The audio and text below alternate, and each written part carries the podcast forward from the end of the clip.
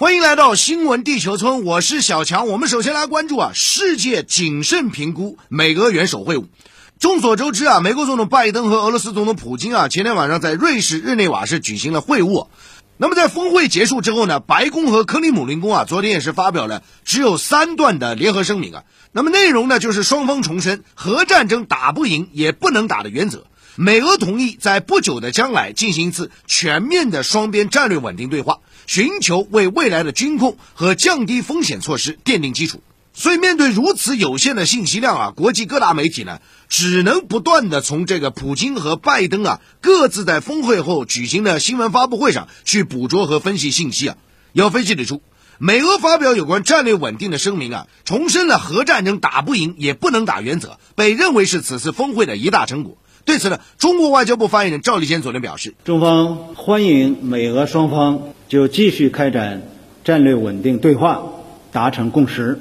与此同时，我们还要看到，美俄在网络攻击俄罗斯反对派人士纳瓦利内、乌克兰议题、人权等议题上啊尖锐交锋，严重分歧依旧。那分析人士就认为呢，这次美俄首脑会晤啊，为双方恢复冷静对话提供契机。同时，双方同意啊，让各自的大使重返各自岗位啊，也有助于阻止已经处于历史低位的俄美关系进一步恶化。但是呢。如果说要期待两国关系啊因此次会晤重启乃至于正常化，恐怕是并不现实的。那具体就记者会上内容啊，我们来看一下。拜登呢昨天在记者会上啊谈到几个议题，第一个就是他在网络安全和人权问题上表示呢，已经向普京表达了有利的态度。那拜登强调，在会谈中啊，他向普京提交了一份包含十六个关键基础设施清单，并且提醒普京啊，美国拥有强大的网络能力。如果这些设施遭到攻击，美国将以网络方式回击。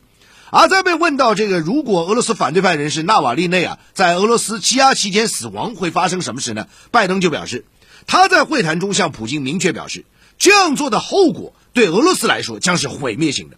那么另外一边呢，在普京的记者会上啊，美国记者也是多次的提出啊有关俄罗斯反对派人士纳瓦利内的问题啊，普京呢则是拒绝直呼纳瓦利内名字，只是说呢。这个人知道他在俄罗斯违反法律，已经两次被判有罪。此外，普京还提到了美国国会骚乱啊和这个黑人的命也是命的这样一个运动，提醒人们要注意美国的种族摩擦和政治分歧。而对于有关网络攻击的指责呢，普京在记者会上表示，全球发动网络攻击数量最多的国家是美国。另据了解，俄总统新闻秘书佩斯科夫昨天透露说。俄罗斯与美国没有也不可能就网络安全达成协议，但是呢，双方就讨论这个议题的必要性取得了共识，将于近期啊启动关于网络安全问题的专家对话机制。那除了上述议题之外呢，我们看到乌克兰议题啊，呃，也是俄美元首存在分歧的这样一个另外一个议题啊。那么这其中大家要看到，乌克兰是否加入北约也成为了各方博弈的焦点。值得一提的是。就在峰会后的记者会上呢，拜登还试图挑拨中俄关系。他声称呢，俄罗斯正受到中国所谓挤压。另据《日经亚洲评论》报道说，在登上返回美国空军一号之前呢，拜登又一次声称俄罗斯现在的处境非常艰难，正受到所谓中国的挤压。那日经新闻网就指出。拜登希望和俄罗斯建立一种稳定且可预测的关系。对前者来讲呢，这是缓和与美国传统竞争对手紧张关系的第一步，以便其将精力集中在新战略竞争对手身上。那同时呢，美国的 Political 啊政治新闻网站呢也是援引拜登政府高级官员话说呢，美国政府对俄罗斯同中国的合作水平不断上升感到不安。那对于俄中关系啊，普京近期明确指出。中国是一个友好的国家，它不像美国那样宣布俄罗斯为敌人。普京还表示，中俄关系的性质和水平决定了俄罗斯不会提防中国的发展。好，我们继续来快速了解一组要闻简讯。针对美方一些人无视联合溯源研究报告，大肆鼓噪新冠病毒所谓实验室泄露一事，中国外交部发言人赵立坚昨天表示，这是对世卫组织为主导的溯源研究的极大冒犯，是对科学家和科学精神的严重亵渎，是对国际社会团结抗疫努力的重大破坏。好，接下来看中东方面，伊朗今天将迎来第十三届总统选举。目前重启伊核全面协议的谈判仍在进行中，美国也没有解除对伊朗制裁。伊朗经济因新冠疫情出现下行，在这一背景下，伊朗这次的总统选举引发广泛关注。法新社评论指出，随着候选人范围缩小，莱西获得大选胜利被广泛视为定局。据了解，莱西属于最不信任美国的保守阵营，如果他获胜，伊朗可能开始对西方采取更强硬立场。好，接着再来看日本方面。鉴于五月中旬以来啊，多地新冠确诊病例持续下降，而且医疗资源紧张有所缓解，日本首相菅义伟昨天宣布，东京都、大阪府等九个都道府县将从本月二十一号零点起解除紧急状态，只有冲绳县的紧急状态将维持到七月十一号。不过，大部分地区的解除紧急状态后，还将实施管控力度稍小的蔓延防止等重点措施。好，新闻地球村这一时段来重点关注啊，国际商业财经啊。我们首先聊个话题，就是美联储释放复杂信号啊。那确实呢，现在你可以看到啊，美国持续上涨的原材料价格啊，使得生产商和消费者都感受到了压力啊啊。那当然，这个国际大宗上涨压力啊，不单单是给美国有影响了，在全球范围内现在都是这样。而就美国的层面来看呢，根据美国劳工部最新数据啊，作为衡量通胀水平的两大关键指标啊，一个就是 PPI 生产价格指数，五月份的美国的方面数据呢，同比是大涨百分之六点六，创二零一零年十一月以来的最高水平。五月份的 CPI 也就是消费价格指数啊，同比是大涨百分之五，创二零零八年八月以来最大同比涨幅。此外呢，我们看到美联储在最新的经济前景预测中啊，将今年美国通胀预期呢上调到了百分之三点四啊，远高于百分之二的通胀目标。不过就是在这样的背景下，哎，昨天美联储依然是按兵不动啊，继续的宣布延续超宽松的货币政策，也就是把利率呢维持在零到百分之零点二五区间不变啊，并且保持啊每月呢不低于一千两百亿的这个资产购买计划啊。那美联储主席鲍威尔当天还在强调呢，说说这个近几个月来啊，通胀水平虽然是超过预期，但是推高通货膨胀的具体因素啊是短暂的，并表示调整政策立场时机还不确定啊。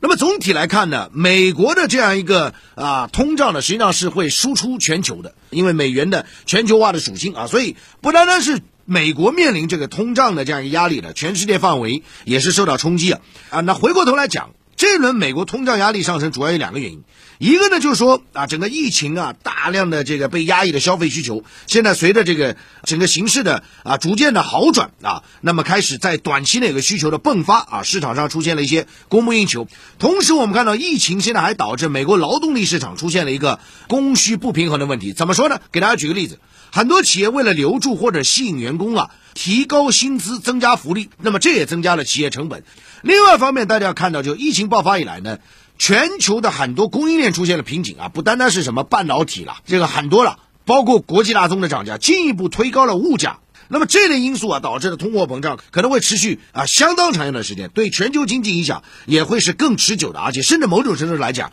啊是有害的啊。那么尽管美联储啊一再试图淡化通货膨胀的压力，但是最近几个月来连续的物价的上涨。已经引发了经济学家的担忧，尤其是美元作为全球性货币，它这个通胀会向全球输出啊。那么分析师认为呢，美国经济面临的通胀压力还将持续，可能对新冠疫情后经济复苏产生不利影响。此外呢，当前通胀压力啊威胁到经济复苏，高价格将会抑制消费者购买意愿。那说到这个，很多人讲了，美联储是不是不管不顾了？对于现在这个通胀，也不是啊。昨天的美联储实际上释放了非常复杂的信号，虽然说它短期依然是。鹰派的态度了，但是从中长期来讲，也是释放了鸽派的信号。根据 CNBC 网站报道说呢，美联储当天公布了最新的政策声明和经济的预估啊，预计将在二零二三年底前加息两次啊，注意这个时间点，将预计将在二零二三年底前加息两次，这之前设定的时间是提前了。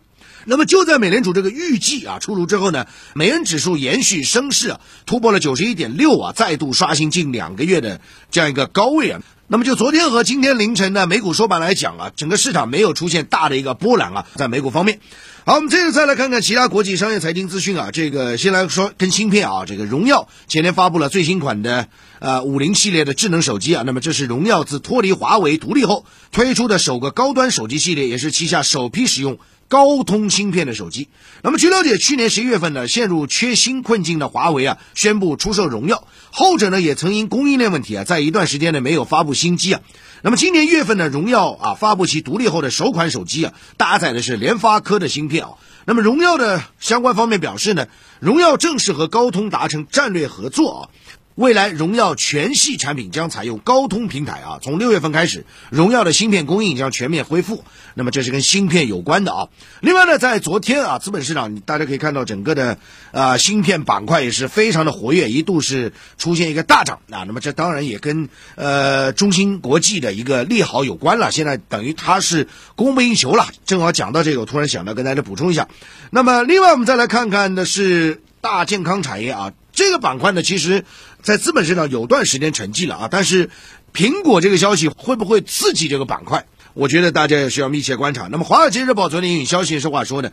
呃，科技巨头苹果正在给自己的员工啊提供医疗服务的诊所啊进行一个测试。那么，并且建立一支啊包括这个医生、工程师、产品设计师好大的一个团队啊。那么，苹果公司 CEO Tim Cook 表示呢，呃，苹果公司对人类最大贡献将在医疗领域啊。注意啊。以往大家都想到苹果是科技、手机、电脑，但现在它要转型医疗领域，所以你就可以看到整个科技向医疗转型的这样一个投资的趋势啊。那目前呢，我们看到苹果的实际上很多产品都在向大健康去进行转移啊，包括苹果的手表，你可以测心率等等，这只是一个方面了。那苹果公司现在在医疗领域现在进展还是处于早期啊，它现在是干什么的？主要就是在数据的收集上来去反哺。提高医疗水平的这样一个研究啊，那么外界就分析了，如果苹果能够证明其产品的传感器、软件和服务能够改善用户健康和降低医疗成本，那么这个模式就非常值得期待。